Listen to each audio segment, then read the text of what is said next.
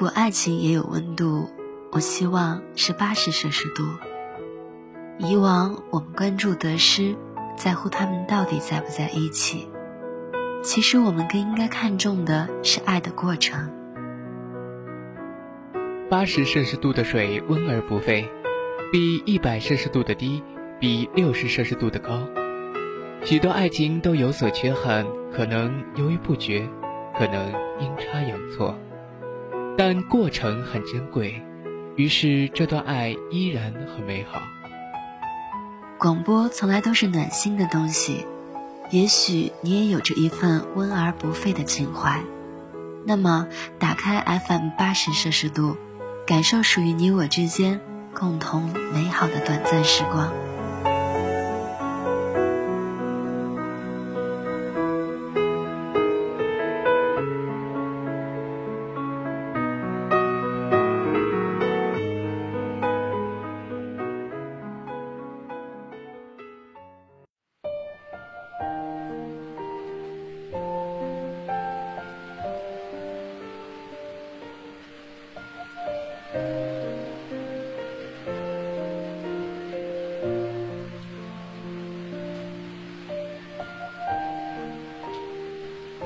每次坐在车里，看着外面雨下的很大的时候，我都会特别惆怅。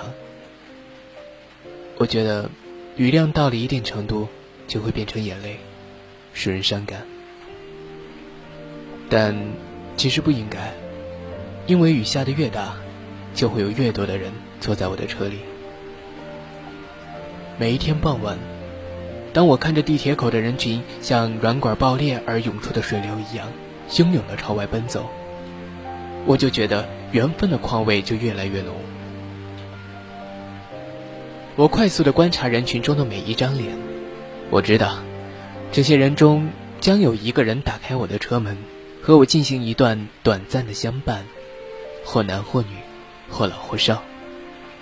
无论如何，这就是缘分。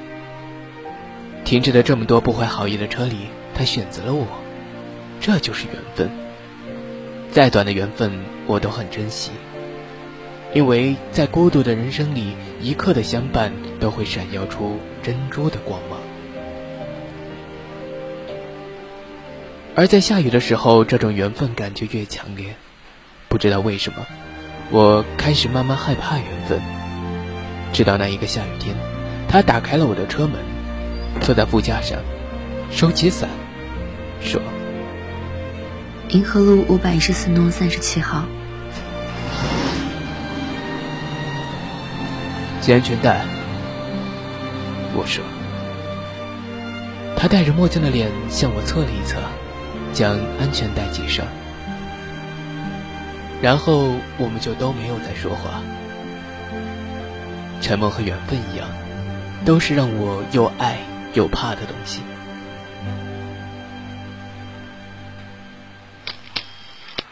我打开电台，让气氛可以显得不那么压抑。有时候我会觉得幸福是可以很简单的事，会有陪伴在身旁的睡前晚安，于是一个不小心便温暖了一生。FM 八十摄氏度，用心守护你，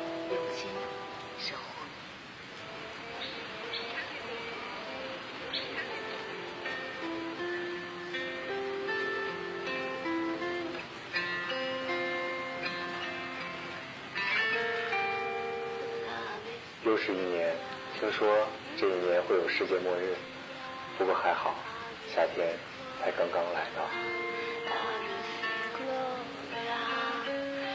主持人的声音和车外骤密的雨声，并同隐隐的发动机声响，似乎显得非常和谐。路边的树开始摇晃，行人也逐渐消失，眼前只有红绿灯和。下一个红绿灯，让我们在八十摄氏度相遇。模模糊糊的，像闪光的蝴蝶停在电线杆上。这期节目正讲到夏天，据说民谣吉他的声音能够代表夏天。我将信将疑，只是因为现在是夏天而已。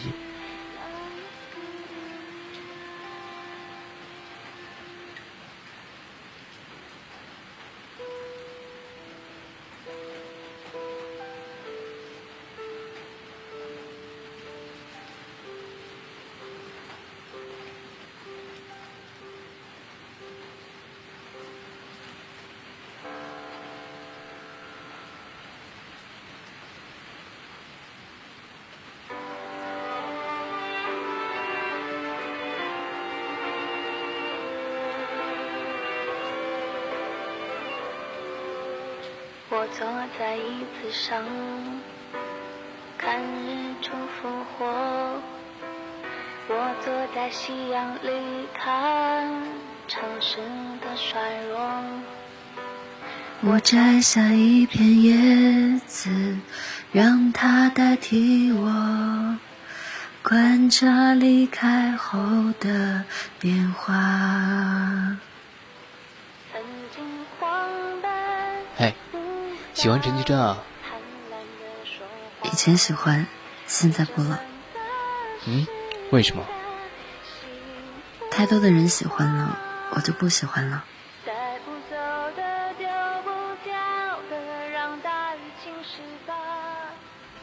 我看不见他的眼神，却能闻到他的花香。天色渐渐暗下来，我打开了近光灯，暴雨变得更加晶莹和美丽。电台里的声音还在缓缓的唱道：“别让我飞，让我温柔豢养。”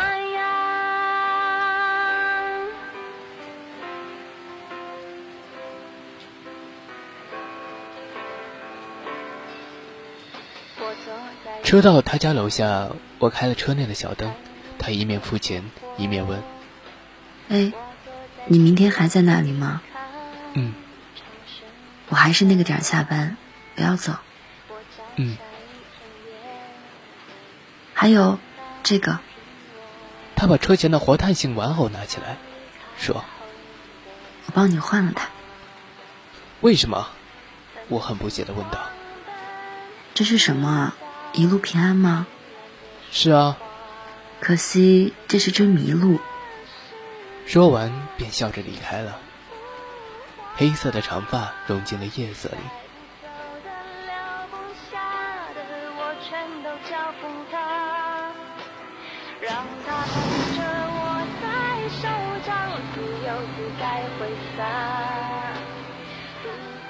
觉得人有的时候是很奇怪。我时常站在阳台上观察对面的楼房，看着夜晚降临时，一盏又一盏的灯熄灭，一盏又一盏的灯亮起。我的视野里，几十个家庭，几十个人生，几十个故事，同时发生。在这个角落暗下的灯光，总会在另一个地方同时点亮。在四楼某护士里的哭声中，我同时能看到六楼的某人喝酒庆祝。我这时候深刻的察觉到，我们都是芸芸众生里的一株野草。其实，所有发生在我们的身上的故事都不是故事，但当我们转过身去，面对生前自己的情书和纪念物时，却总是会忘了这一点，而把自己当做某个芸芸众生之外的特例，比所有人。都更为悲伤和敏感的特点。我会疯狂的爱上，带不走的、留不下的，我全都交付他，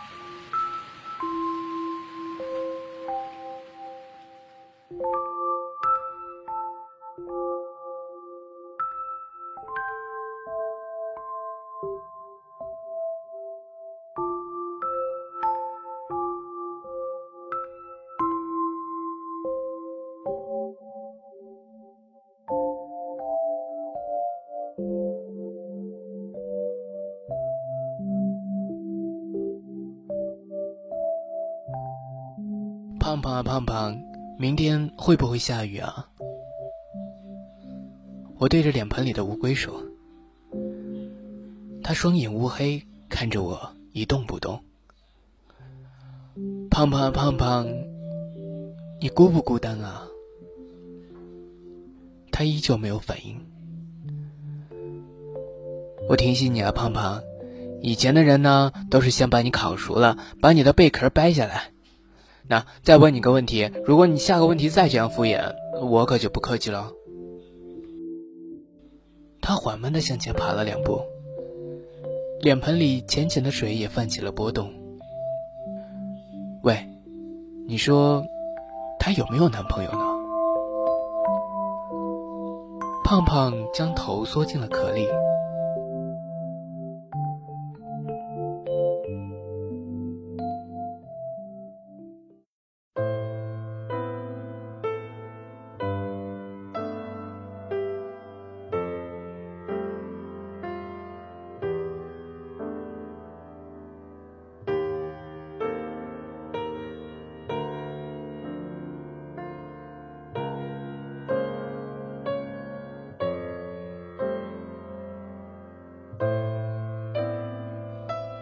第二天，雨势依然未减，他如约而至，收好了雨伞，系好了安全带。他从包里拿出一个唐老鸭的车载玩偶，撕下底部的贴纸，二话不说的粘在了车前面。看这个，比麋鹿要吉利多了。他得意地说：“唐老鸭，怎么吉利了？”总之不是麋鹿。而且人人都认识，人人都认识有什么好的？一举一动都会有人知道的，不是很麻烦吗？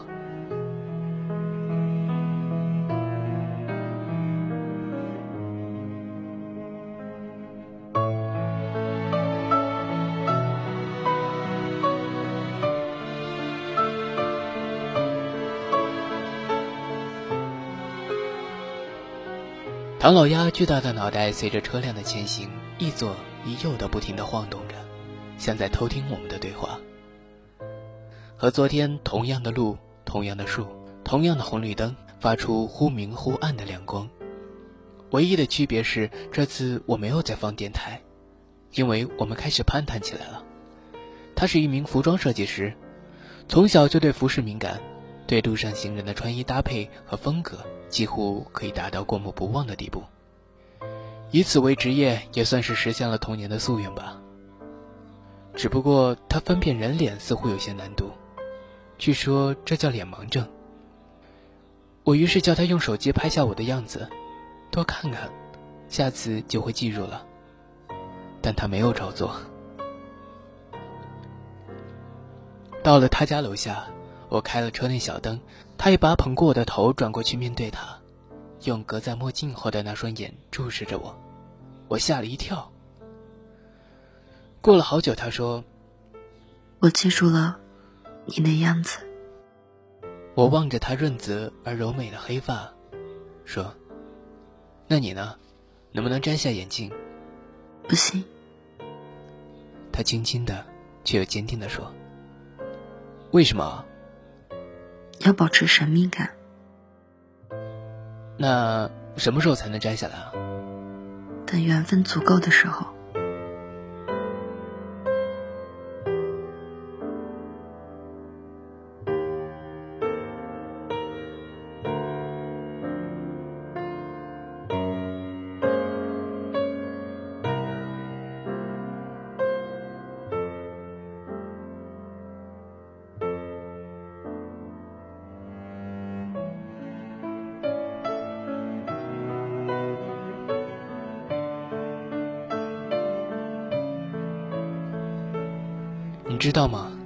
这世上曾有一条鲸鱼，生了一种疾病，它永远也发不出正常鲸鱼的声音频率，它叫的每一声都无法被同伴听见，从此就和别的鲸鱼失去了联系。可是它并不知道自己有问题，所以一直到死之前，它都拼命的在海中呼唤着，直到最后都没有一条鲸鱼来理睬它。于是他就这样在孤独的大海里，绝望而悲痛地重复着错误的频率，然后在期待回音的过程中独自老去。第三天的傍晚，我在车上给他讲了这个故事，他一时间没有说话。人到底在什么时候才会不孤独？如果两个人在一起，是不是就真的不孤独了呢？或许我就是那条频率错误的鲸鱼，或许也不是，因为这个世界上没有两个人会拥有完全相同的频率。我们一直在猜测和推断中共同生活，然后相拥相爱，但是人们永远听不到内心的呼唤，而他们也一样。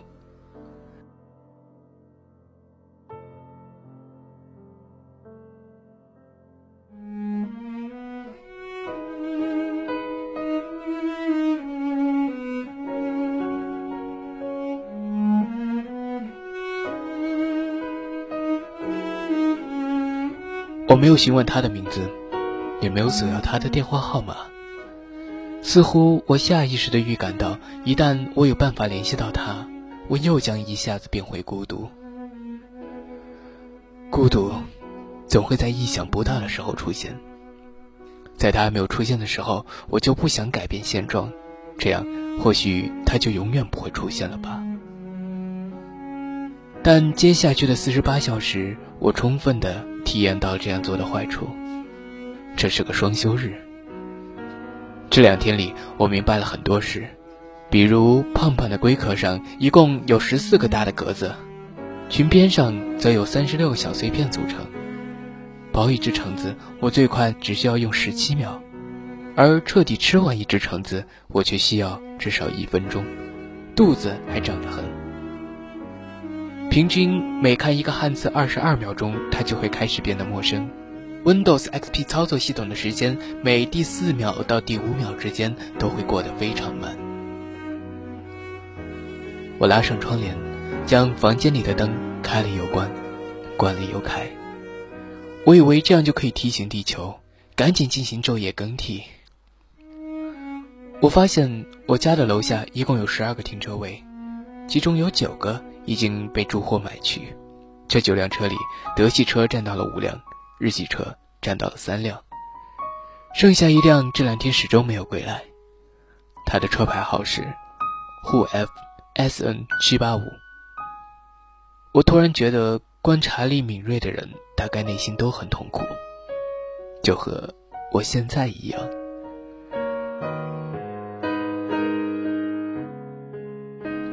我从未如此渴望周一的到来。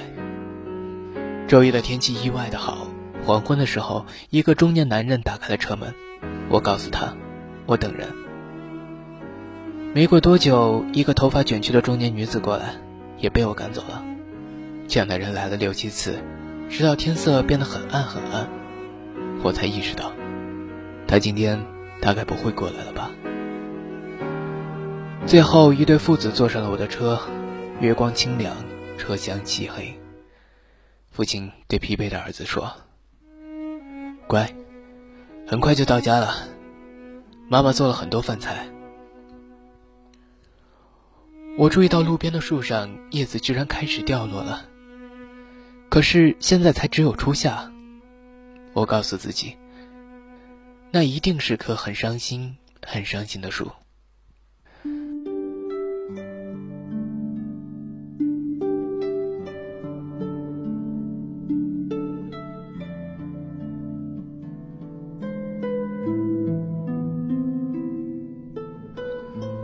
胖胖啊胖胖，明天他会出现吗？唐老鸭唐老鸭，明天他会出现吗？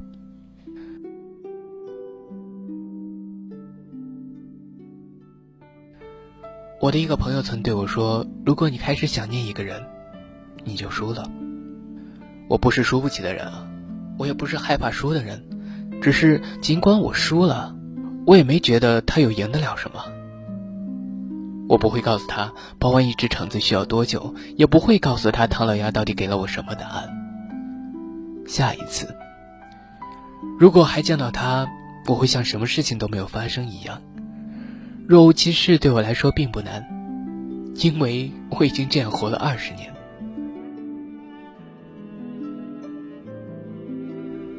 他消失了两天，在礼拜三的天黑时，他终于又从地铁口走了出来，依然戴着象征神秘的墨镜，抬着高昂的头颅，像一个胜利者。他打开车门，坐了进来，系好安全带，说：“银河路五百一十四弄三十七号，谢谢。”这两天没有上班啊？不是，我住我男朋友家里。那今天不住？嗯。为什么？不许问。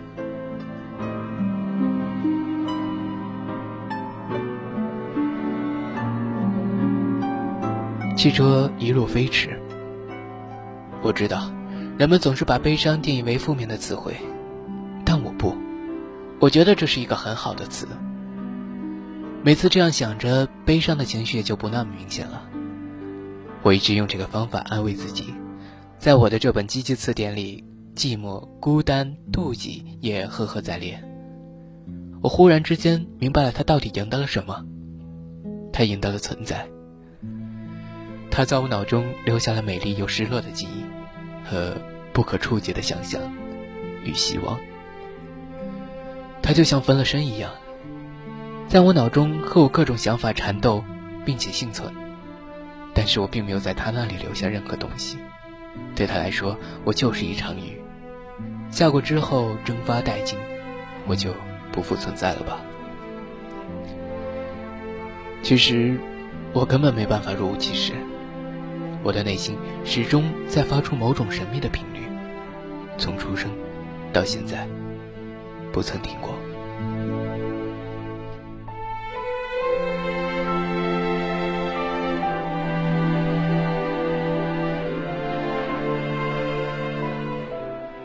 为什么？我又重复的问了一遍。他沉默了一会儿，说：“缘分到了。”什么意思啊？你家有人吗？今晚我住你家。我在路边刹了车，问：“你说什么？”我要给你看样东西，去你家里看。他的墨镜很深，在黑夜里更是。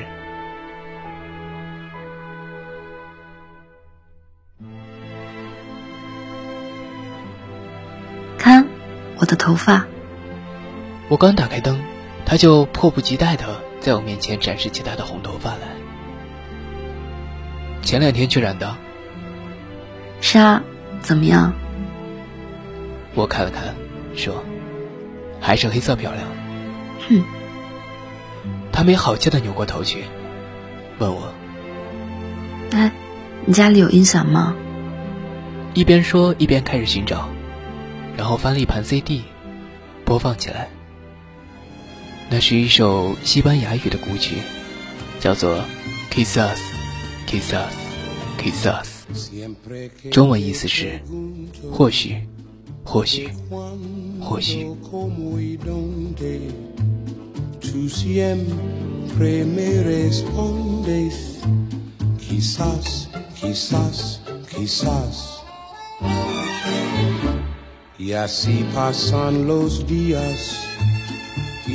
我不记得当时他是怎样拉起我的手，又是用怎样的语气对我说出“一起跳支舞吧”这六个字。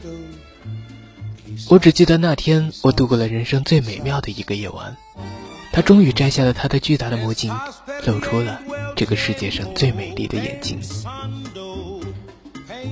当时的我并不知道，这是我最后一次见他。第二天早晨，我送他去地铁口。他跟随着汹涌的人流，一同钻入到地铁口去。这是我最后一次对他的印象。他像一个凡人，一个和我没有发生任何故事的人，和他身前身后的所有陌生人一样，在这势不可挡的人群中渐渐消失。之后的很长一段时间里，我依然每天守在那里。当我意识到他真的不会再来的时候，我终于学会了，不再对胖胖说话。我猜他始终觉得这是一场游戏，并且坚信自己一直是赢家。可是他并不知道，他根本没有胜利，因为我没有留下他任何的联系方式，也不知道他任何身世。我一直都明白啊，他也是芸芸众生中最普通的一员，在他的心底，也在用着我们所不了解的频率呼唤着什么。我终于觉得，站在阳台上所望出去的千家万户里，有我的一室一灯。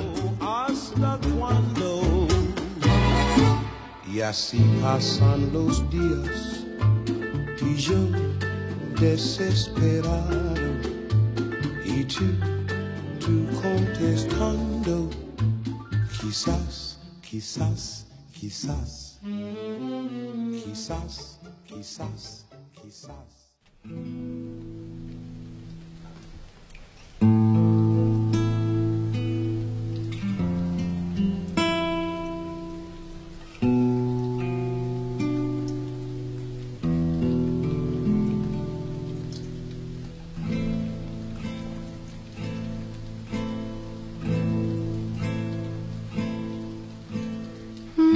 Standing here, no one to wipe away my tears, no one to keep me warm, and no one to walk along with. 三月后的某一天，雨又下得很大。我和女友一起回到家，发现门上用吸盘挂着两个金鱼的公仔，一个蓝色，一个红色。我突然间听到了心底发出的一声高亢的嘶鸣，然后不顾身后的女友下楼开动我的车，我只想一头栽进这磅礴的大雨里，像闯入一整片寒冷而孤独的海洋。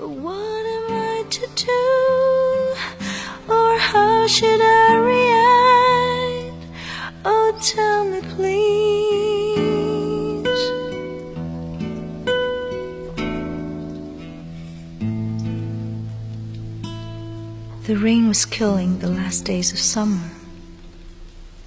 You had been killing my last breath of love since a time ago. I still don't think I'm gonna make it through another love story. You took it all away from me. And there I stand. I know I was going the one left behind. Still, I'm watching the lake vaguely conscious